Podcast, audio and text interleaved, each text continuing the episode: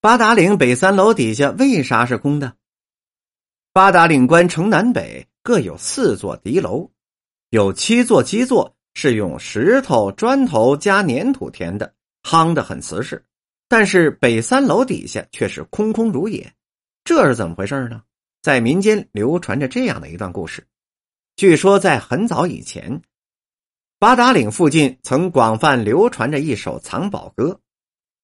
八个金锅露着牙儿，八个金钧露着瓣儿。这歌啊，一共就八句，每句是八件宝贝，总共说出了六十四件宝贝。后来有人把这首藏宝歌给改了。改歌者把每句前面的两个八去掉了，然后呢，又在后面补了两句：“宝贝宝贝啥时现？城楼一倒全能见。”这谁改的歌词啊？为什么要改呢？歌词与八达岭的关城有关呐。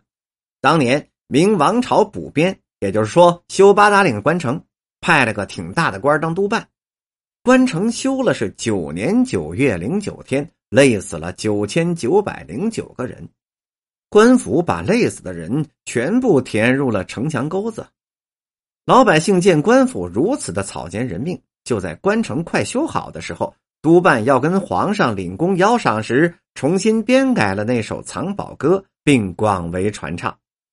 修关城的督办听后，那可是心神不宁了。他想，刚修好的关城要让财宝给拆了。上头要说是偷工减料，怪罪下来那可是要杀头的呀！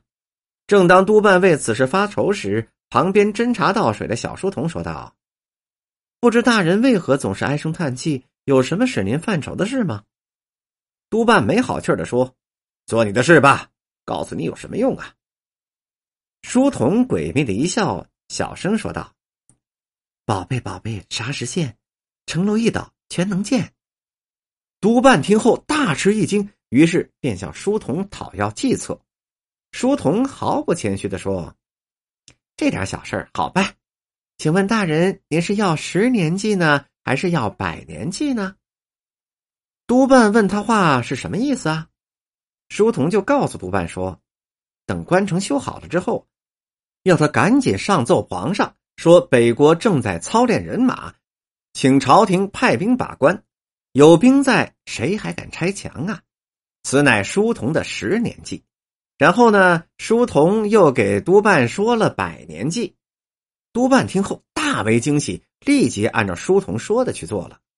明王朝的那若干年，朝廷因怕北国来犯，关城上年年都有重兵把守，因此关城安然无恙。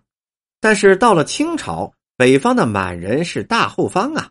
自然无需用兵去把守了。这个时候，大泥河村有个叫跑不了的人的父亲，听说了那首藏宝歌，开始打起了挖宝的主意。此人上过几年私塾，也算是有点文化吧，家境也还很好，有三十二亩地。可是他总想发大财，是一个贪得无厌的人。有一年，跑不了的父亲到八达岭关城下的岔道窜口，没事就到城墙上溜达，溜达来溜达去。竟然他给看出破绽来了。他发现关城八个敌楼，只有北三楼有块石碑还没字，他感觉到有些蹊跷啊，就一不做二不休，把石碑给推倒了。翻开了石碑，他果然发现碑底下面有个木匣，打开木匣，里面放着一本书。拿到书后，他连忙跑回家，没黑夜没白天的看呐。